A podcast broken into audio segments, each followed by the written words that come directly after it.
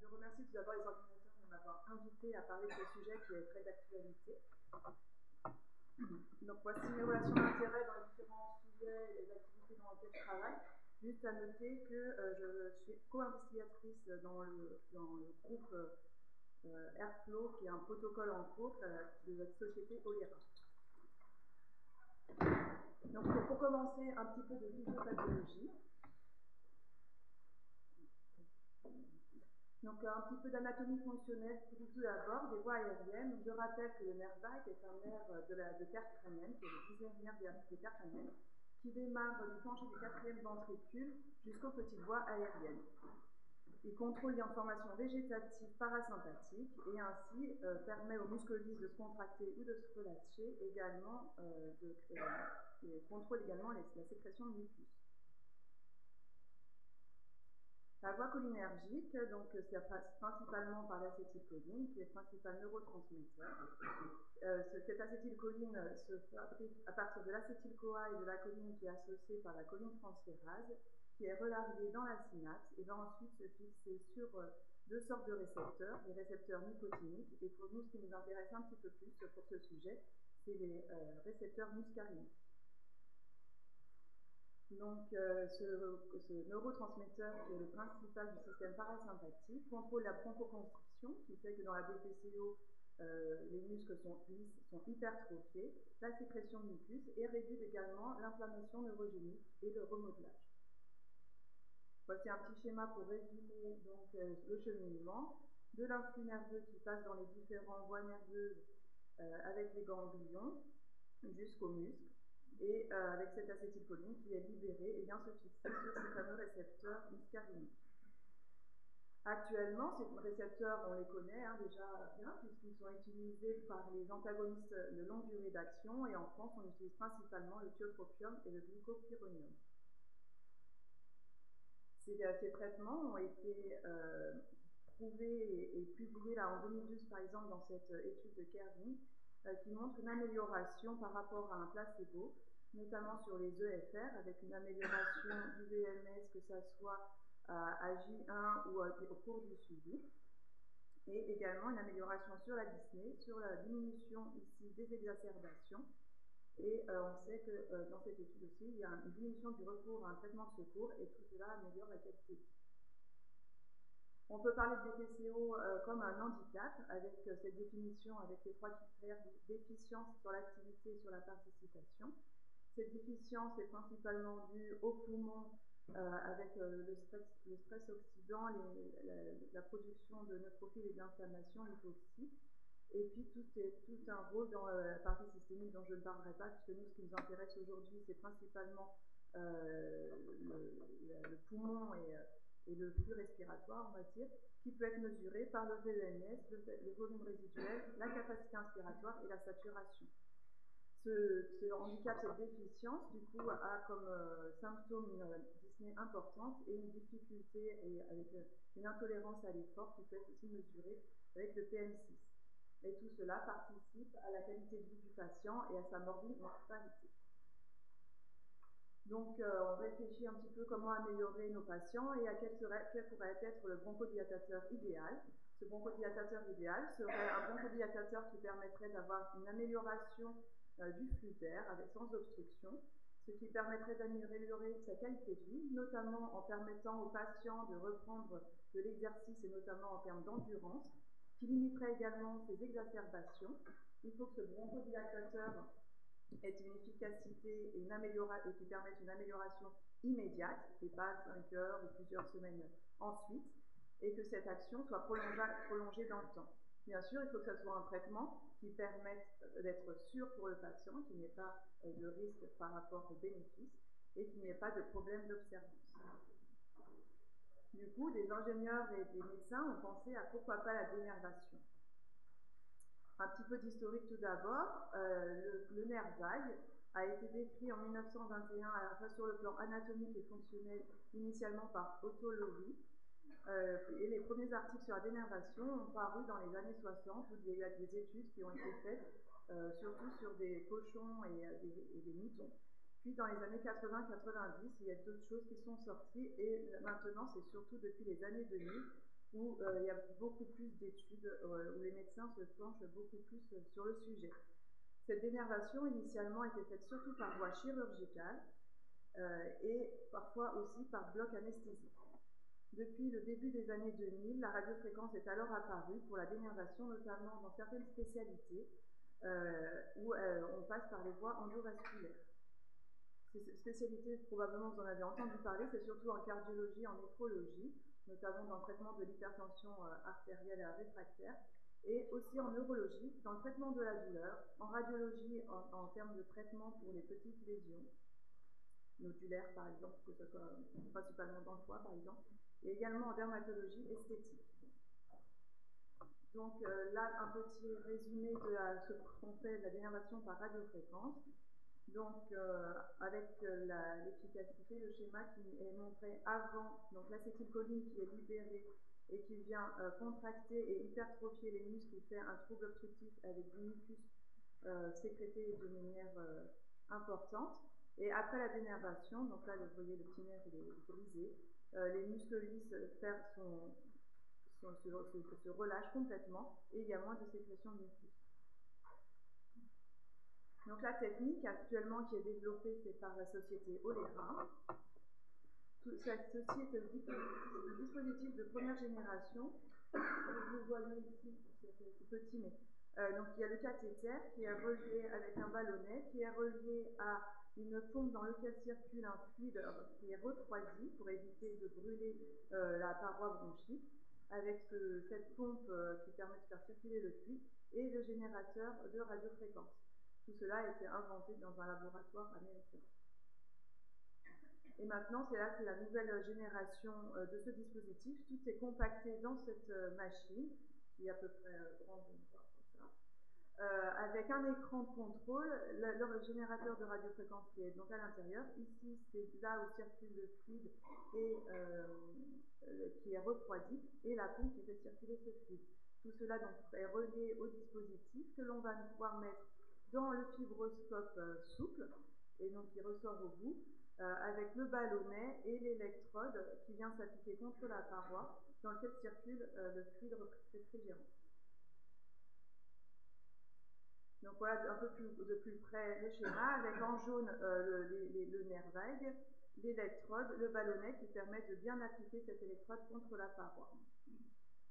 Donc cela se fait en quatre, enfin, en quatre fois, euh, fois, enfin deux fois quatre temps, où euh, on, donc on gonfle le ballonnet, une fois qu'on est en bonne position, on confirme par un système de scopie pour vérifier que l'électrode soit bien disposée et on active la radiofréquence.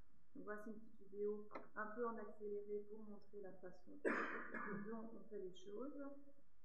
Donc le ballonnet se gonfle, l'électrode est bien appliquée contre la paroi bronchique et le, et le nerf, et qui permet la dénervation. Alors là, ça va vite, il faut savoir qu'une fois que le ballonnet est en place et qu'on a activé euh, la radiofréquence, il faut rester 2 minutes 30 sans bouger. Donc on fait un premier côté, puis un second côté.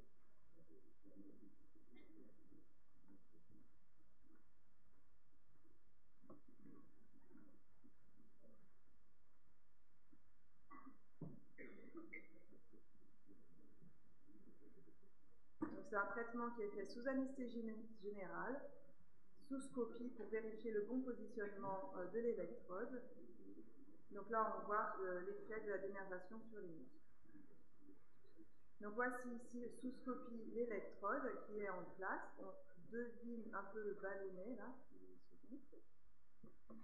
Et ici par voie endoscopique l'électrode qui est bien plaquée contre, la paroi bronchique. Donc c'est un traitement bilatéral qu'on fait maintenant en une fois sous anesthésie générale et de manière circonférentielle dans chaque bronche. Les résultats des premières études, tout d'abord il y a eu deux études IPS 1 et 2 qui ont été faites en 2012 et 2013 avec un nombre de centres et de patients restreints et qui ont permis l'évolution ici de la technologie. Puis actuellement, nous en sommes à la phase d'Airflow.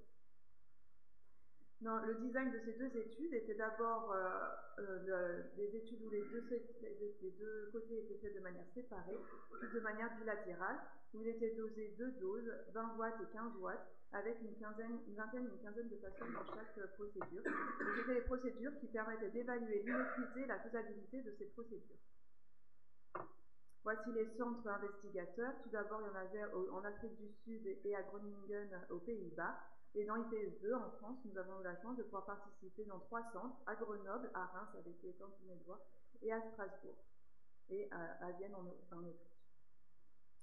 Les critères d'inclusion, bah, tout simplement, il fallait avoir une BPCO, il fallait avoir une réversibilité à l'ipratropium, puisque le but était de voir l'effet euh, sur euh, ces fameux récepteurs muscariniques pour la voie cholinergique, et bien sûr, il fallait sevré en tabac.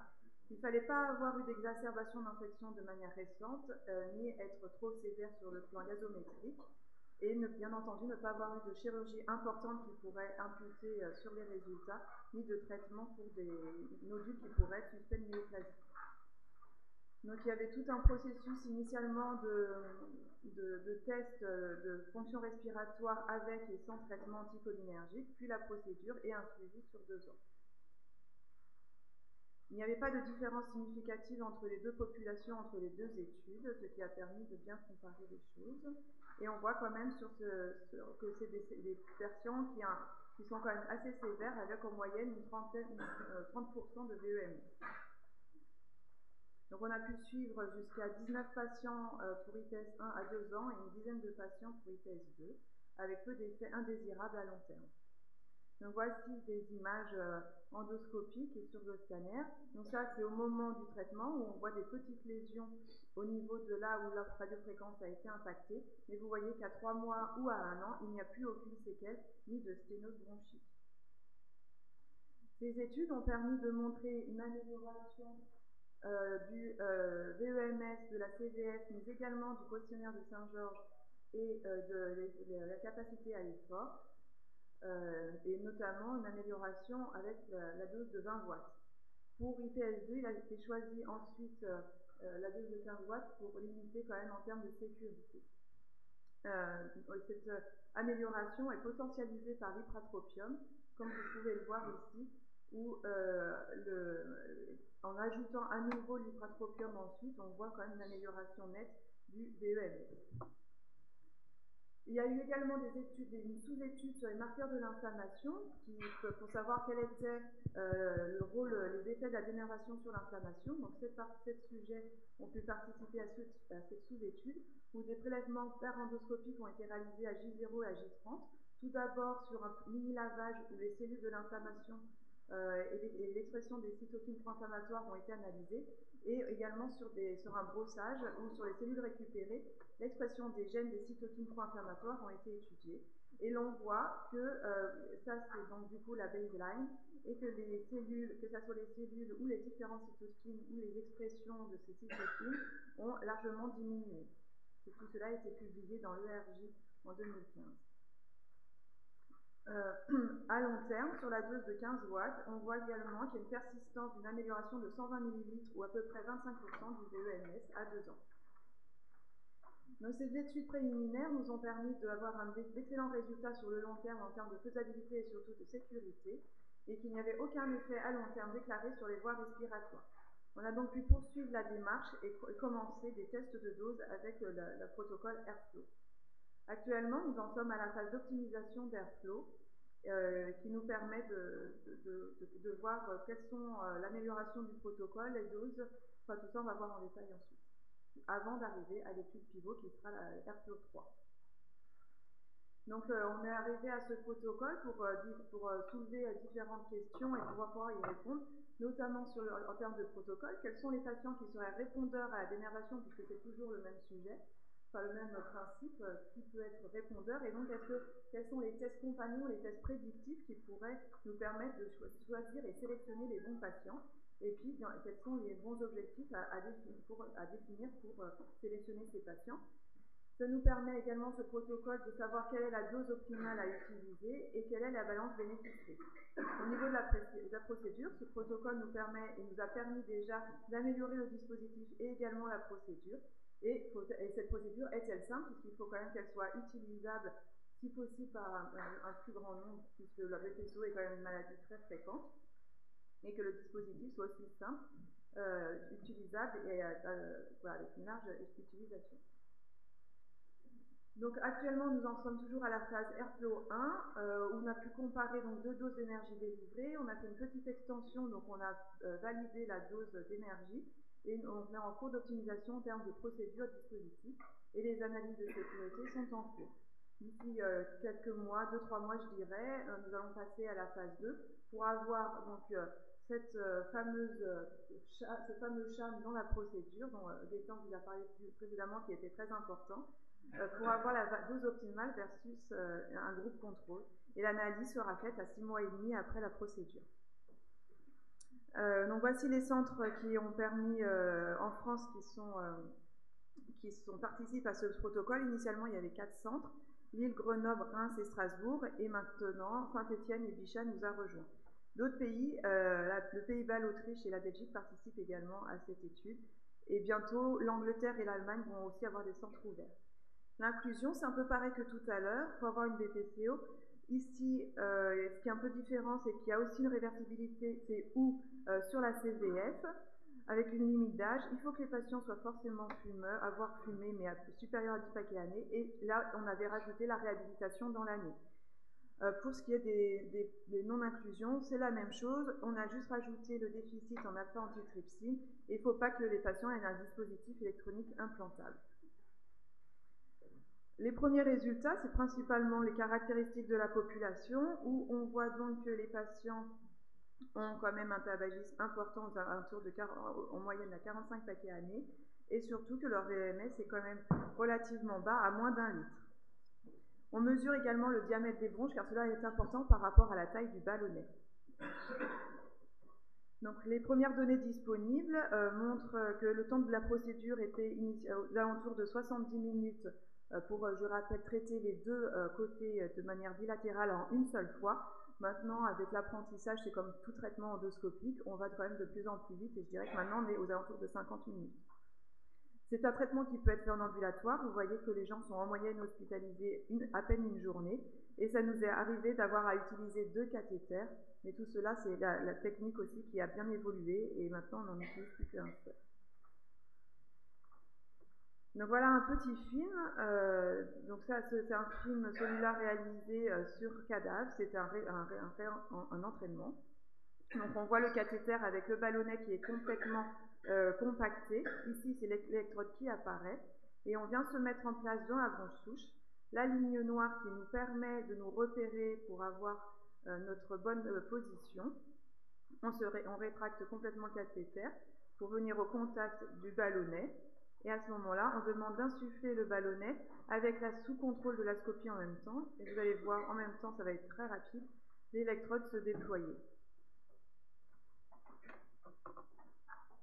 Donc voilà, ici, vous voyez l'électrode qui se déploie avec le ballonnet qui s'est gonflé. On vient ensuite mettre le fibroscope tout à fait au contact du ballonnet pour voir ce qui se passe par transparence. Donc, voir que l'électrode est bien appliquée contre la paroi, qu'il n'y a ici on voit un petit peu le fluide qui circule, et pour voir que l'électrode est, bien appliquée et qu'il n'y ait pas d'air qui s'est mis entre la paroi, parce que si l'électrode n'est pas bien appliquée, forcément le courant ne circule pas. Donc après, on recommence et pour changer de position, pour savoir, le fibroscope en fait ne bouge pas, c'est juste ce système qu'on tourne et on voit une ligne en pointillé pour nous dire qu'on a bien tourné d'un quart de tour pour aller faire le, quart euh, suivant au niveau de, la bronche. Et pareil, on regonfle.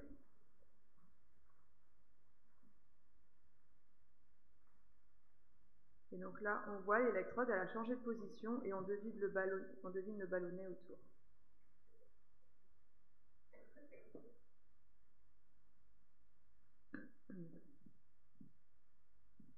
Et donc là, on voit l'électrode maintenant, elle est là, entre les deux points noirs.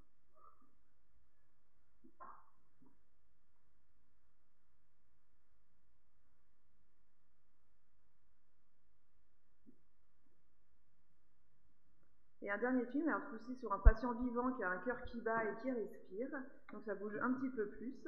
Donc toujours cette électrode qu'on la voit apparaître ici, on vient se positionner en étant bien centré dans la bronche. Donc la petite ligne noire qui nous permet de bien voir où est-ce qu'on est, euh, situé. Là, c'est patient, c'est un, des patients qu'on a traité jeudi. Donc euh, c'est des images toutes fraîches.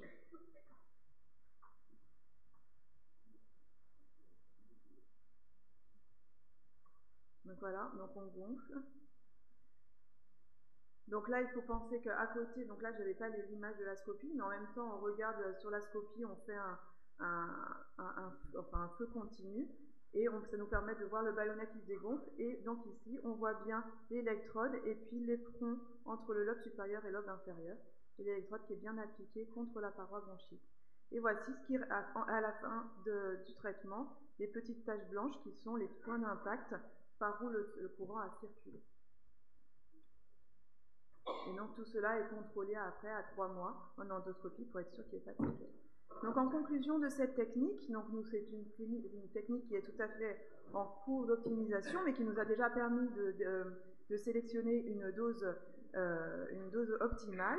On ça nous a permis d'évaluer le dispositif et la, et la, faisabilité de la technique. Euh, la prochaine étape, c'est de faire euh, cette procédure avec un CHAM et de manière multicentrique et de mesurer ensuite l'efficacité. Cette technique, pour l'instant, est relativement simple, semble sûre puisqu'on n'a pas d'effet à long terme. Euh, elle est peu invasive, ou du, moins minimalement invasive puisque c'est de l'endoscopie. Et surtout, elle peut être réalisée ambulatoire, ce qui est un terme et un mot-clé très important pour tous nos administratifs d'hôpitaux actuellement. Et il nous restera ensuite, après avoir l'étude pivot, qui devra nous démontrer une efficacité cliniquement significative et euh, bien sûr avoir un coût-efficacité tolérable. Merci de Liebe Gott.